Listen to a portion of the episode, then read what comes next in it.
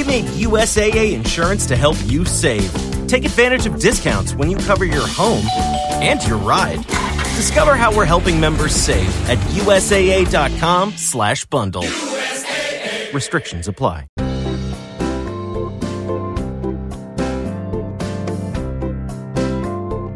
Esto es A Pie de Pizarra, un podcast de Emilcar FM. Hoy es miércoles 15 de noviembre de 2017 y este es mi capítulo 21. Bienvenidos. Muy buenas, esto es A Pie de Pizarra, un podcast sobre educación mediante el que comparto mis experiencias e inquietudes sobre esta dedicación y vocación que es la enseñanza. Mi nombre es Raquel Méndez. Este año soy tutora de quinto de primaria y soy la presentadora de este programa donde vais a escuchar mi voz contando mi día a día como maestra de la escuela pública. ¡Empezamos!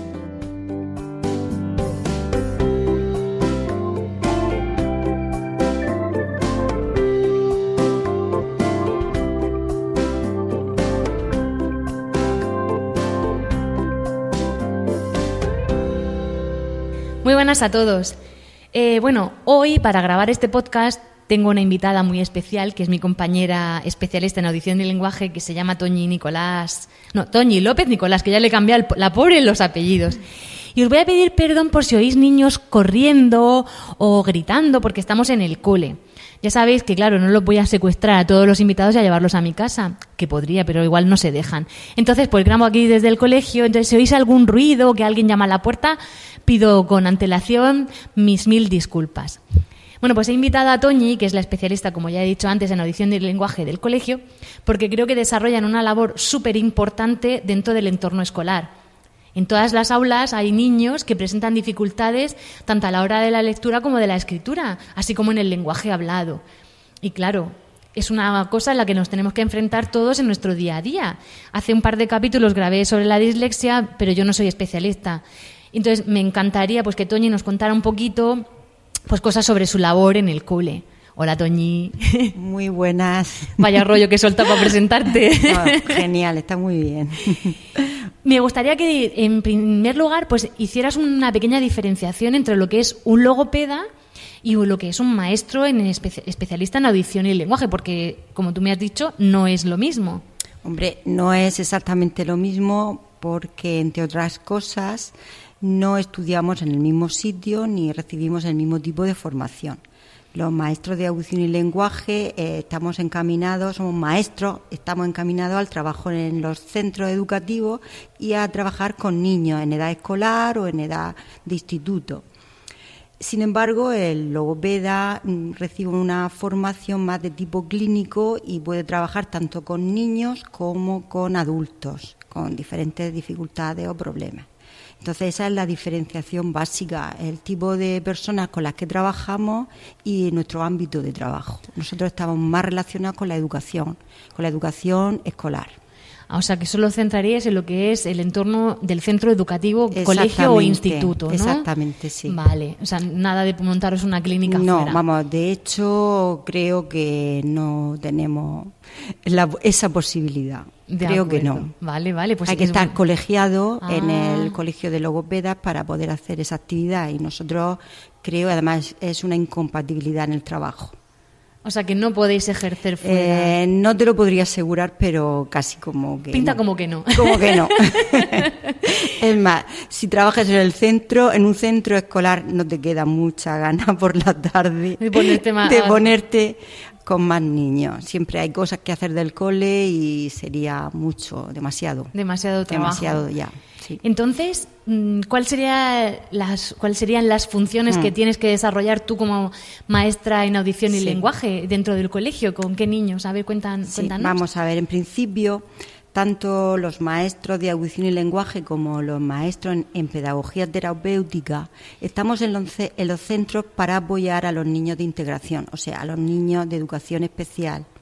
Básicamente, si en un centro no hubiera este tipo de alumnos, nosotros tampoco estaríamos. O sea, somos dos figuras que estamos en los centros porque hay niños que necesitan un trato muy especial, porque tienen una serie de dificultades, más que dificultades no son mm, eh, déficits. Sí. déficit. Entonces, mm, serían alumnos con deficien- deficiencias de tipo motor, visual, eh, auditivas, discapacidades intelectuales, con trastorno general del desarrollo, eh, incluso con trastornos graves de conducta. Sería para ese tipo de alumnos para los que nosotros estamos en los centros.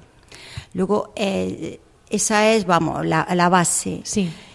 Luego, también atendemos a otros alumnos, hablo tanto del PT como yo, porque prácticamente podemos atender a este tipo de alumnos más o menos igual, cada uno en su especialidad, claro eh, están los, otros alumnos que presentan dificultades de aprendizaje, que ahora ya empieza a sonarnos más, como son el tipo de la dislexia, discalculia, disgrafía, o sea, esas dificultades que tienen los, los alumnos y que hasta ahora pues solamente pues, era el niño que era torpe, que le costaba leer, que le costaba escribir, que tenía muchas faltas y tal. Entonces, ahora nosotros también atendemos a estos alumnos siempre y cuando eh, los alumnos de educación especial estén bien atendidos, quiere decir, reciban todas las sesiones que ellos necesitan recibir en el centro. Entonces, si nuestro horario no lo permite, podemos atender a esos alumnos. Es que, claro, es que me gustaría eso, decir, perdona que te corte, sí, sí, no, no. pero muchas veces los tutores no, no entendemos así de forma generalizada, que, madre mía, pero si, eh, si un alumno mío tiene un diagnóstico de dislexia o de disgracia, ¿por qué no lo cogéis? Pero claro, hay que tener en cuenta que primero son los alumnos con necesidades educativas especiales. Claro. Y claro, sí, son prioritarios. Además, eh, ya te digo, estamos en los centros por ellos. Si no estuviéramos, no, estuvieran estos alumnos en los centros, tampoco estaríamos nosotros. Eso quiero que quede claro, porque nosotros nos podemos enfadar mucho que por qué no cogemos cogéis a nuestros niños para darle apoyo, pero es que no hay horario, o sea, no sois superhéroes, o sea, no lo sois. Lo intentáis, pero no podéis. el hacemos lo que podemos. El tiempo no lo podéis alargar. Y bueno, continúa con lo que te he eh, cortado. Quería terminar con esto, con el tipo de alumnos que atendemos. Entonces, te puedo decir que también los maestros de audición y lenguaje también atendemos a otros niños con problemas específicos del lenguaje del lenguaje oral me refiero, sí. como son los trastornos específicos del lenguaje, los retrasos madurativos, retrasos severos, eh, disfasia, eh, mm, disfemias o tartamudez y lo que todos conocemos como las dislalias o problemas articulatorios, pero son mm, podríamos decir, los problemas menos graves. Sin embargo, son los que más a veces preocupan a las familias porque son los que más se notan. Claro, se notan mucho y parece como que los niños no van a tener problemas, que les van a un poquito como a dejar de lado los compañeros porque no se expresan bien y sin embargo son los problemas más leves del lenguaje con los que podemos trabajar y siempre se trabajaría en este tipo de problemas que son específicos del lenguaje, pero siempre y cuando todo el resto de otros alumnos estuvieran atendidos correctamente. O sea, se deja un poquito. Son los últimos de claro, la fila. Entonces, claro, esta también sería una de las diferencias entre nuestro trabajo en el centro como maestro de audición y lenguaje y el logopeda, el logopeda externo, donde tú llevas a tu hijo porque le notas alguna dificultad articulatoria o algún tipo de este que sin embargo, para nosotros consideramos que es lo más leve que puede ocurrirle a una persona, y es que determinado fonema no sea capaz de pronunciarlo correctamente. También ocurre que a veces las familias eh, se agobian un poco cuando vienen con los niños, incluso ya en tres años, cuando llegan con sus hijos y no articulan o no se expresan con la claridad que ellos piensan que deberían de hacerlo. Entonces, las familias se sienten un poco muy, poco no bastante agobiadas y creen que hay que atenderles en el colegio porque ya que hay un logopeda hay que atenderles y tal, y no terminan de entender, por un lado, eso, que estamos por los alumnos de educación especial, por un lado, y luego que esas dificultades que tienen los alumnos de tipo articulatorio en estas edades tan tempranas son normales son normales. Muchas de ellas son desaparecen porque son, de tipo madurativas. madurativas. Incluso pueden alargarse hasta los 6, 7, incluso 8 años y pueden considerarse como normales. O sea que es lo que menos debería de preocuparnos, pero a las familias lo que más les preocupa porque es lo que más se ve o más se escucha, vamos. Claro, lo que más llama la atención. Sí, lo que más llama la atención. Sí, yo he tenido amigas que sus niños tenían dificultades articulatorias y no le des más vueltas. Si es que seguro que luego mi sobrina me ha llamado Tate, Caqué, Graquel. O sea, ha sido ya, ya hombre, ya me llama Raquel, pero ha pasado por diferentes fases y yo cada vez tenía un nombre diferente. Claro, porque tenía rotacismo y eso ya le ha desaparecido, Sí. ya pronuncia perfectamente Sí. la R. Pero si yo me pongo a echar el grito en el cielo, la pobrecita. Sí, sí. Eh, Normalmente esos problemas articulatorios van desapareciendo con la edad. A algunos niños les cuesta más, a otros les cuesta menos. Entonces, mm, desde casa, pues se pueden hacer algunas cositas, pero siempre respetando el, ritmo evolutivo que lleva cada alumno. Porque a veces queremos que los críos eh, vayan más rápido de lo que ellos pueden y eso a veces, por no decir casi siempre, es contraproducente. Puede producir un rechazo en el niño a, a hablar, a expresarse porque continuamente se siente eval- evaluado, Sí. observado y no, no se expresa con naturalidad y, y relajado. Pero eso también se puede ampliar al área lectoescritora. También, por supuesto. Porque Sí. muchas veces nos empeñamos en que los niños aprendan a leer en infantil y según mi punto de vista es súper contraproducente. El niño tiene que aprender a leer de forma natural y regladamente en primero de primaria, que es cuando se supone que su cerebro está más Sí. o menos maduro para empezar con el aprendizaje de la Sí. lectoescritura. Sí. Bueno, yo eso te lo digo desde mi punto no, de vamos, vista. claro. Vamos a ver, el aprendizaje de la lectoescritura, como otro tipo de aprendizaje, tienen que respetar el desarrollo madurativo del cerebro. Entonces, hay zonas del cerebro que consiguen una madurez alrededor de una edad concreta. Entonces, adelantar mm, aprendizajes antes de esa madurez puede ser contraproducente en muchas ocasiones, porque al niño mm, como que le, le- le- lo volvemos loco. Claro. Le estás pidiendo que haga algo que su cerebro no está preparado. Entonces puede encontrar estrategias para parecer que está aprendiendo que luego pueden dar lugar a problemas, incluso a niños con problemas de tipo disléxico que podrían haberse evitado si no se le hubiera forzado esas etapas.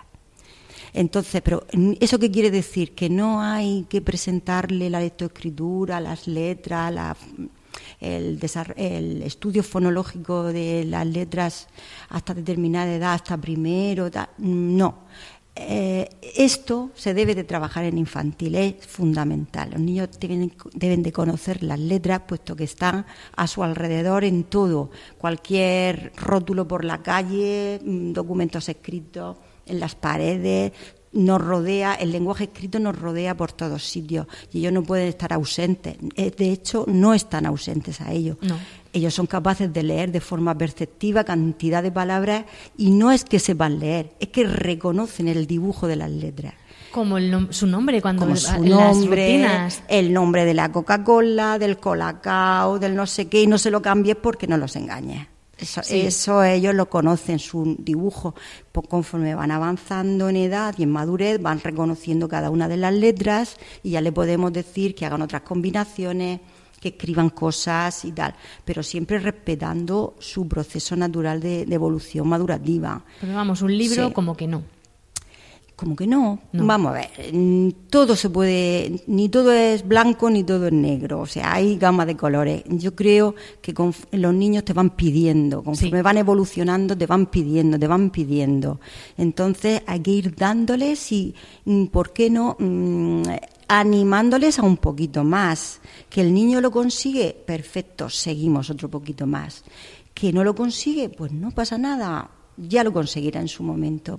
Eh, eh, respetarle, vaya. Sí, pero no enseñanza de la lectoescritura en infantil no, como de carácter, de forma carácter obligatorio. sistemática, reiterativa, con actividades aburridas, de repetición, no. No, tiene que ser siempre como en infantil, el trabajo debe ser lúdico. Eh, yo he sido y soy maestra de educación infantil. Yo, de hecho, mis oposiciones y mi carrera fue de educación infantil. He trabajado muchos años en educación infantil y la experiencia te lo dice que o le enseñas a estos niños jugando o no consigues nada. Consigues el aburrimiento, el rechazo, que no colaboren, o juegas o no tienes nada que hacer con ellos. Voy a abrir un inciso, pero esto lo quiero dejar claro. No solo en educación infantil hay que jugar. En toda la etapa de primaria, el juego es básico para el aprendizaje. Juego, motivación, acción, aprendizaje. Porque si tenemos un niño emocionado, ese niño va a aprender. Siempre lo digo. Y bueno, tú lo sabes, Toñi, que yo lo aplico mucho en clase, que trabajo mucho el juego. Sí. Entonces, es así. Es así. Yo creo que el juego es una de las bases del aprendizaje. La emoción. Exactamente. La emoción. Hay que emocionar a los niños. Sí. Porque les abren la puertecita mágica que quieren entrar ahí y aprender. Sí. Vamos, yo es que lo tengo clarísimo. de hecho, mi método de trabajo con los alumnos es el juego. Cuanto más pequeño, más juego. Claro. Para mí, o para mí es trabajar con niños. Yo trabajo con niños aquí en este centro desde tres años hasta que se van en sexto. alrededor de los 12 años, y es verdad, va cambiando el tipo de juego que interesa a lo largo de las edades, ¿no? Pero vamos, mm, en infantil tienes que entrar jugando sí o sí, no, no hacen nada, no hacen nada.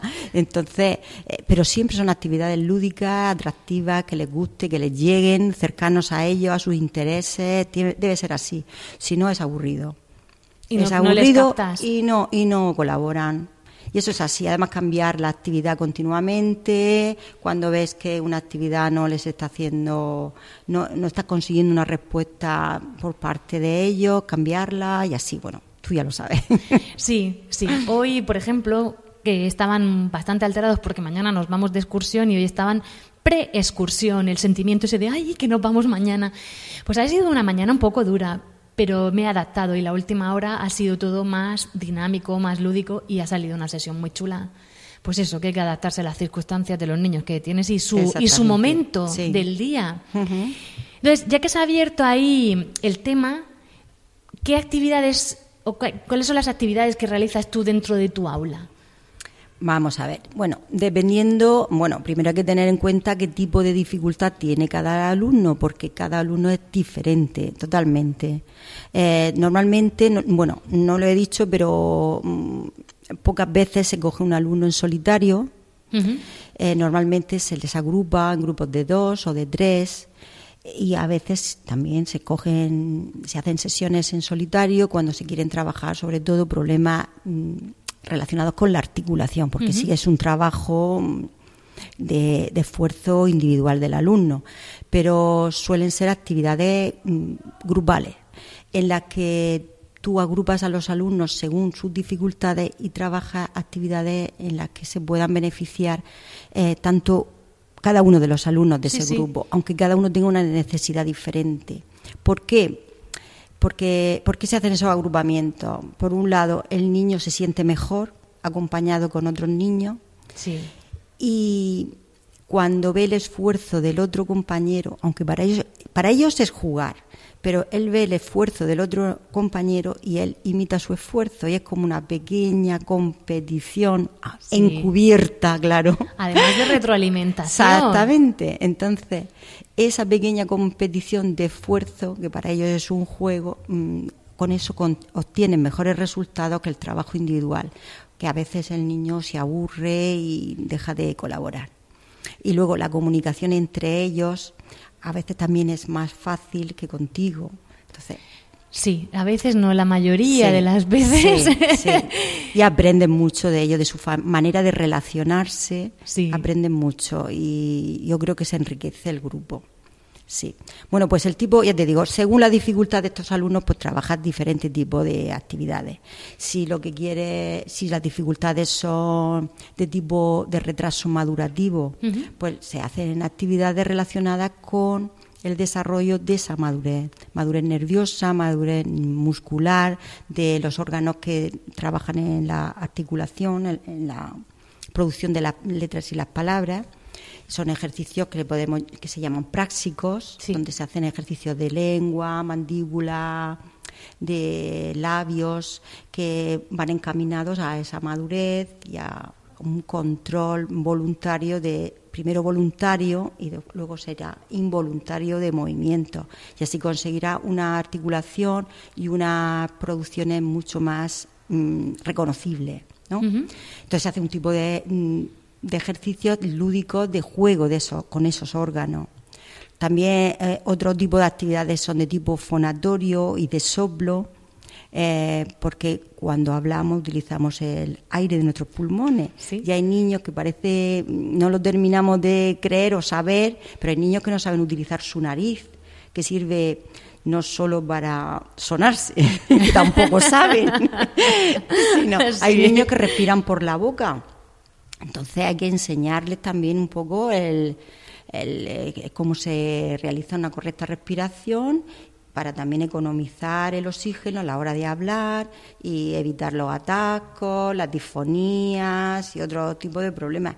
Y para conseguir suficiente fuerza o bastante caudal de aire para producir las palabras, los fonemas y tal. O sea, se realizan actividades de, soplo, de respiración, siempre adaptado a la edad de cada alumno, no es, el mismo, no es lo mismo trabajar este tipo de, ejercicio con niños de 3 años que con un niño de 10 o 12 años que tenga problemas de descoordinación respiratoria o de respiración oral, que no usa la nariz, o sea, son diferentes tipos de ejercicios.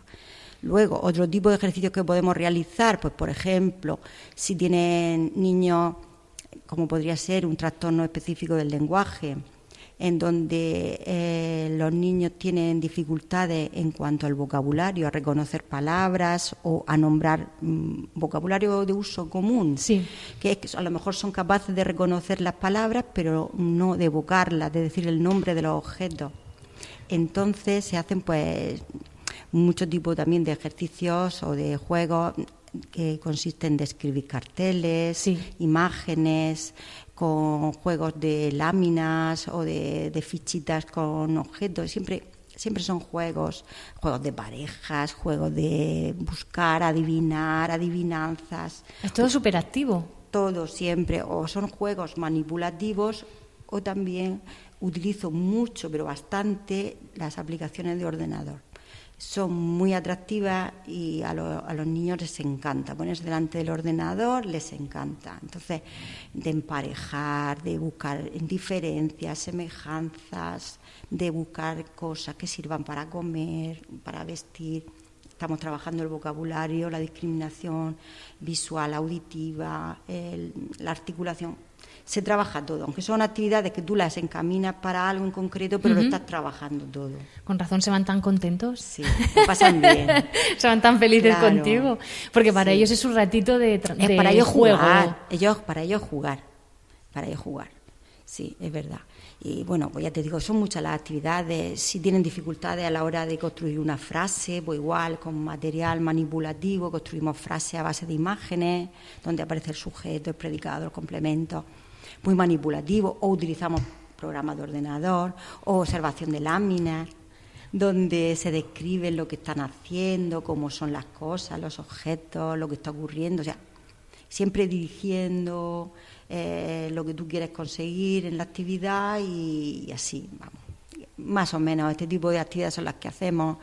También trabajamos la pragmática del lenguaje, porque hay niños que sí expresan muy bien, pero no entienden las dobles intenciones de las palabras, de las cosas que leemos y tal. Entonces se hacen muchos ejercicios de, de pensar qué quiere decir esto, eh, se utilizan los chistes, los absurdos. Eso sería para niños con trastornos específicos del desarrollo. Sí, sí. Que, tienen dificultades a la hora de entender el juego de palabras, los dobles sentidos. Exactamente. Entonces ya te digo, según la dificultad, utiliza una técnica, otra, pero siempre de forma lúdica. También eh, es verdad que aparte del juego y dependiendo de la edad de cada niño, de los niños con los que trabajas, también utilizo algún tipo de trabajo en papel, pero siempre para reforzar el trabajo que hemos hecho previamente mediante el juego. porque hay que utilizar todos los canales el visual, el auditivo, la mano para escribir, el ordenador, todo, todo. Cuantas más cosas utilizas, mejores resultados se obtienen. Todo suma. Todo, todo, todo, todo, Una pregunta que me acaba de venir así mientras que estabas hablando. Por lo de las praxias, ¿el uso excesivo del chupete ah, afecta a la hora de la hipotonía, el muscular en la zona de la mandíbula y todo, el control del de la saliva? Sí, sí. Bueno, ese es uno de los primeros, de los primeros consejos que cuando vienen estas familias con los niños de educación infantil con de tres años, que si su hijo no pronuncia, no articula, mm, te pones a indagar muchas veces en estas familias y en estos niños y muchos de ellos usan chupete muchas horas al día, por la noche y por el día todavía. Eh, usan el biberón, em, comen molido. Em, vamos, niños que a lo mejor se pasan el día con los dedos metidos en la boca, con cosas metidas en la boca, con juguetes, babeando. Y dice, mm, eh, tendrá que ver mucho. Claro. Mucho, mucho, porque el chupete sí que es verdad que en las primeras edades, en los primeros momentos, em, tiene una función muy buena porque calma al niño, lo sosiega, lo tranquiliza. Pero si se usa en exceso ya, conforme el niño se va haciendo mayor, puede provocar una deformación eh, del paladar y también de la arcada dental. Sí, luego todos esos niños, muchos de ellos necesitan ortodoncia porque la mordida la tienen abierta. claro. Y, le dificulta a la hora de pronunciar determinados fonemas. Sí, no solamente le produce una malformación de la boca, de la arcada dental, de la mandíbula, incluso se les queda hacia adelante, sí. sino que hace, provocan una hipotonía de los músculos, de los labios, de la lengua. Niños que aprenden a hablar con la, con la chupeta metida en la boca y entonces no la mueve. Hablan como si tuviera una patata. Una patata. iba a decir eso, una patata. Que babean continuamente porque el movimiento de deglución de la saliva apenas lo hacen, dan continuamente su chupeta metida, su biberón y solamente chupan y como si chuparan un biberón. Entonces, el movimiento natural de tragar tu saliva, pues no lo tienen muy desarrollado. Eso creo que lo veas que babean mucho, la boca apenas la cierran bien. Eh, otros niños es que te pones a verle la boca y le dices que cierren los dientes y tienen el agujero del chupete en medio. Sí, sí, eso es súper llamativo. Claro, ¿cómo van a poder articular? Muy difícil. ¿Tiene solución? Sí, quitándole el chupete. Que se lo lleve el hada de los chupetes o los reyes magos. Como sea. Pero vamos, un niño con tres años mm, no debe de llevar chupete, ni de día ni de noche me dices, pues es que son pequeños, algunos entran con dos años, tal, es verdad, pero hay que ir quitándoselo. Por el día, mm, impensable llevarlo puesto en la boca, pero es que por la noche es que lo no necesita. Si es que lo necesita para dormir, en cuanto se ha dormido, se le saca de la boca y punto. Se acaba el chupete. Y así paulatinamente desaparece. Es lo mismo que el biberón es muy cómodo meter un biberón y se lo toman un momentito y ya está, pero mm, hay que acostumbrarle a usar un vaso. De hmm. forma progresiva, hay, biberón, hay vasos adaptados con una boquillita y tal, que yo no veo tampoco tanta la necesidad de eso, pero bueno, cada familia sabe sus dinámicas, pero hay, todo eso hay que quitárselo. Luego las comidas molidas, los niños tienen que acostumbrarse a morder, a que la musculatura de la boca se haga fuerte, a que esa lengua funcione y trabaje moviendo el alimento a un lado, a otro de los dientes. Eso hay que cambiarlo, eso hay que... Es que eso es básico. Luego le aconsejo a estas familias que hagan otro tipo de actividad, aparte de quitarle todo este tipo de cosas, que si ven que el niño es capaz de no tragarse un chicle, masticar chicles, soplar globos por la fuerza que se hace al agarrar el globo entre los labios, usar pajitas, vamos, cantidad de ejercicios que se pueden hacer con la boca. Hacer pompitas en el colacao con la claro, las pompitas, los pomperos, estos que tanto les gusta a los críos. O sea, se puede hacer cantidad de, de ejercicios para fortalecer esa musculatura. Y sobre todo, es lo que básico, lo que hay que hacer es hablar Eso es fundamental. No dejarte, porque yo le he visto que, niños que señalan, los papás les dan las cosas. Sí. según yo, sí. vamos, no sé lo que me digas ahora, error. Por supuesto. Pídemelo. Claro. Aunque sea i, a. Vale. Claro. Pero que intenten hablar, ¿no? Sí, sí, sí, sí, por supuesto. No, no debemos de ser adivinos de lo que quieren nuestros hijos. Para eso está el lenguaje, para comunicarnos. Es verdad que al principio, cuando los críos aún no se expresan con claridad, nos ayuda muchísimo que nos señale con un dedo y tal, pero eso tiene que ir desapareciendo. El lenguaje tiene que evolucionar. No podemos permitir que un niño se exprese con un dedo. tiene que hablar, tiene que expresarse y nosotros tenemos que demandarle esa respuesta. No tenemos que darle la, hacerle la pregunta y la respuesta. Yo siempre pongo este ejemplo. Tú no le puedes decir a tu hijo, eh, ¿quieres un bocadillo de salchichón? Te va a decir sí o no. Es más, a lo mejor mueve la cabeza y ya está, ni te habla.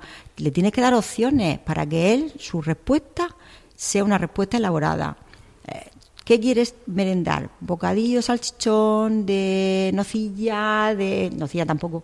de jamón, de queso, y que él te diga, no, no, quiero un bocadillo de jamón. O sea, yo a esta hora me comía un jabalí.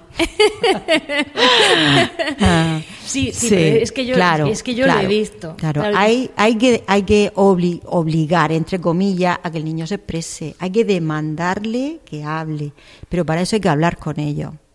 A veces por la y sobre todo cada vez cada vez más eh, las familias van tan estresadas y están tan ocupadas que apenas tienen tiempo de sentarse un ratito con los hijos a hablar.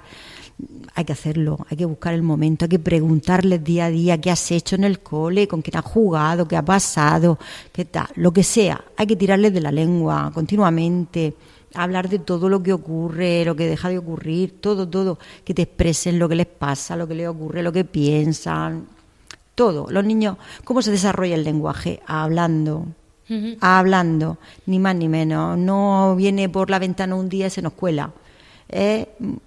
practicándolo. ¿Y cómo se practica? Pues eso. Hablando. Hablando, dialogando con ellos, pidiéndole, respondiéndole, escuchándole, respondiéndole que ellos nos pregunten, nosotros les preguntamos, así. Pero es lo que has dicho, hay que tener tiempo. Hay que dedicarle su ratito, Su ratito, claro que sí. Una pregunta. Mm, ya lo has dejado más o menos entrever antes, pero ¿cómo es tu relación con las familias? ¿Qué suele, ¿Cómo suele ser? Bueno, pues ya te digo, mm, a menudo, sobre todo con los niños más pequeños, cuando vienen al cole, pues se sienten inquietos cuando sus hijos no tienen un lenguaje o una articulación adecuada o no se, le, no se les entiende muy bien. Entonces, mm, demandan por, por medio de la tutora de que yo les vea y tal. Entonces, sin ningún problema, yo les veo para también descartar otro tipo de problemas que tal vez hayan pasado desapercibidos entonces yo les veo y me entrevisto a continuación con las familias y les digo, pues mira, yo he visto esto, lo otro. Lo normal es que les diga que no se preocupen, que es algo evolutivo. Les doy algunas orientaciones, consejos y tal. Vamos, en general las familias eh, aceptan estos consejos y creo que va bien. Mm, imagino que ellos preferirían que les dijeras voy a coger a tu hijo, voy a trabajar con él y tal, pero vamos, ya como he explicado al principio, no es nuestra función. A veces también te demandan las familias de, ay, y si yo llevara a mi hijo a un logopeda dentro del cole, mi hijo mejoraría. Yo siempre les digo que sí. Todo lo que hagamos por nuestros hijos nunca va a estar hecho, echado o va a caer en saco roto. Todo, toda la motivación, toda la estimulación, todo lo que reciban nuestros hijos va a ser positivo. Hombre, siempre que sea una estimulación positiva, claro. Sí, porque tampoco vale apuntar al niño de 3 a 4 a voleibol, de 4 a 5 a natación, de 5 a 6 a gimnasia rítmica, de 6 a 7 a, tenis. Hay que agobiarle, De 7 a 8 a inglés. No. Dentro de una cosa que sea sensata, que también los niños tienen que aburrirse del aburrimiento. Sale la creatividad y la imaginación, siempre lo digo. Sí. Si un niño no se aburre y está todo el, totalmente todo el rato sobreestimulado, no le damos espacio para crear ni imaginar. Sí, sí, pues eso, que eh, ante la demanda o la pregunta de, de las familias y tal en cuanto a llevar a sus hijos a esta edad tan temprana, yo siempre les digo lo mismo, mira, mm, seguro que le va a beneficiar, pero les digo también lo mismo, espérate. sí, claro. No tengas prisa. ¿Por qué? Vamos, algunos niños han ido a guardería, otros sí, unos sí, otros no. Unos tienen una familia mm, que a lo mejor puede motivar mucho o estimular mucho el desarrollo del lenguaje. Otras familias a lo mejor son muy reducidas y apenas los niños tienen oportunidad, oportunidad de hablar con otras personas o con otros niños. Pero cuando entran al colegio, ese mundo se agranda se encuentran con un grupo de niños bastante extenso, que es verdad que algunos también tienen dificultades del lenguaje, pero otros no, de los que se van a enriquecer. También la dinámica con, con los profesores, tienen profesor de inglés, tienen su maestra, tienen informática, tienen un montón de personas que se dedican a ello, que continuamente están estimulando no solamente su lenguaje, su inteligencia, su todo. Sí. Entonces es un mundo nuevo que se les abre cuando llegan al centro y los niños de golpe empiezan a madurar una cosa bárbara. Uy, mi hijo, si no le conozco, parece que es mágico. Y es esa esa estimulación natural que reciben al llegar a la escuela. Entonces yo siempre les digo lo mismo espérate, no tengas prisa, dale su tiempo, déjale que esto que está recibiendo, esta motivación, esta estimulación que está recibiendo ahora, cale en él, que deje su huella. Vamos a dejarle que madure, vamos a dejarle que por su proceso natural. Porque los niños tan chicos, mm, tú los puedes llevar donde tú quieras, mm, seguro que van a trabajar con ellos de forma genial, pero es lo que decía Raquel, mm, a lo mejor los agobiamos hay que darles espacio. Entonces, claro, ya esto yo siempre le digo a la familia lo mismo, es vuestra decisión. Hacer lo que creáis conveniente. Mal no creo que les venga si se hace una buena estimulación, pero dale tiempo, no tengas prisa. Déjale un poco que madure.